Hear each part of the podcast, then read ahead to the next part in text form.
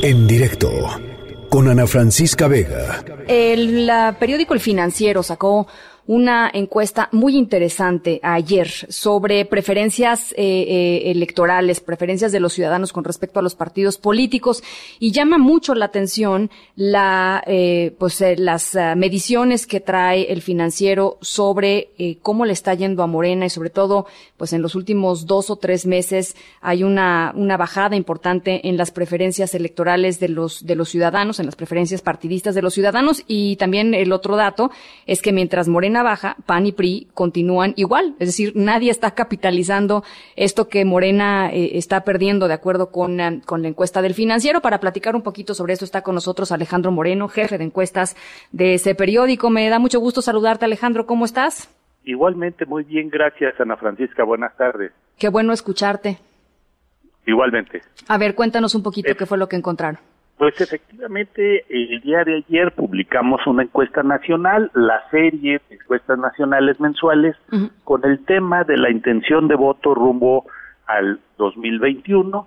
¿Por quién votaría usted si hoy fueran las elecciones para diputados federales? Lo que bien indica es una caída importante, notable, pero además muy rápida del partido gobernante de Morena, quien pasa de 33% en enero a 18% en marzo. El 33% de enero lo habían más o menos mantenido a lo largo de los últimos siete meses, con pocas variaciones, y anteriormente, en 2019, pues los habíamos tenido por arriba del 40%. Esto es una caída más grande del 50%, es decir, con respecto a sí mismo, para ubicarse en una situación pues que hoy los pone de manera mucho más competida con lo que serían los principales partidos de oposición juntos. El PAN que obtiene 10 y el PRI que obtiene 8%. Sin embargo, como bien apunta Ana Francisca, pues esto que no han capitalizado las oposiciones ha ido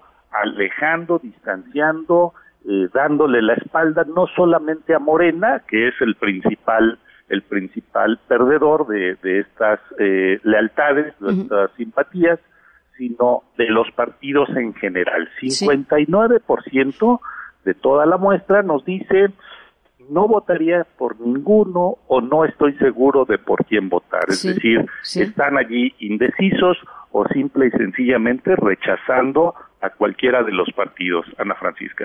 Y en el y en el mismo sentido de lo que de lo que dices con respecto a Morena, eh, el incremento mm, se da o un incremento significativo se da de enero a marzo en, en, términos de las personas que no saben por quién votarían, porque había estado bastante parejo también en los últimos siete meses por ahí del 40, 42, 43, 40, no 45 y se dispara al 59 también en estos dos. es inusualmente rápido y quiero decirlo inusualmente porque no recuerdo haber visto cambios de preferencias así tan deprisa, sí, sí marcadas, pero no tan deprisa y obviamente están reflejando pues un contexto que precede, todavía no se entraba directamente al, al tema y a la situación y crisis de la pandemia, sobre todo en México, pero que sí ya tiene un poco que ver es decir, el deterioro en la opinión de Morena es bastante reciente y efectivamente el porcentaje de indecisos y gente, de personas, de ciudadanos que no opta por ningún partido,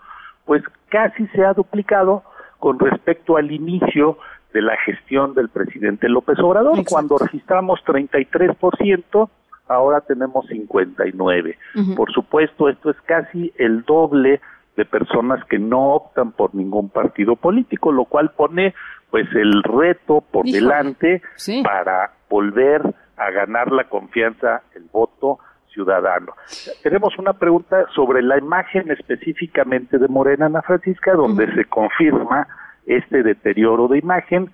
Lo teníamos con una imagen positiva que llegó a estar pues en los 50% altos, incluso en 61% prácticamente hace un año, en febrero del 2019, se fue, eh, digamos, deteriorando un poquito, quedó estable en los 40, pero de enero para acá baja por debajo de los 40 por primera vez, 35 en febrero positivo y queda en 31 en marzo, pero lo más notable es le rebasa la opinión negativa, es decir, hoy hay más gente con una opinión negativa hacia Morena que positiva. Sigue siendo, sin embargo, la primera fuerza, el primer partido y eh, pues se mantiene, aunque como dijimos, en una situación más competida, más competida, más cerrada.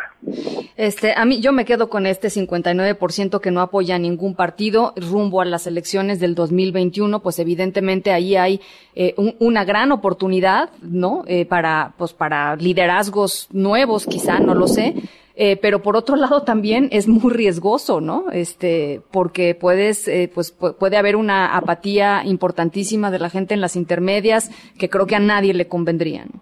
Yo creo que son ambas, efectivamente, con este escenario estaríamos enfrentando probablemente un alto abstencionismo, un alto desinterés, desdén hacia lo político, no es deseable, y más, además de una oportunidad, como bien lo dices, es decir, parece ser un electorado eh, pues en busca de ser reconquistado, si me permites el término, de tratar de ganarse nuevamente el voto, pues obviamente hay un reto impresionante, para los partidos, Ana Francisca, es decir, no va a ser fácil, tampoco es imposible, pero sí va a requerir de una articulación importante de por qué, por qué confiar nuevamente en los partidos políticos. Sí. Oye, y también tienes una pregunta por ahí sobre aprobación del presidente López Obrador, en donde también hay una caída del 71 al 60, ¿no?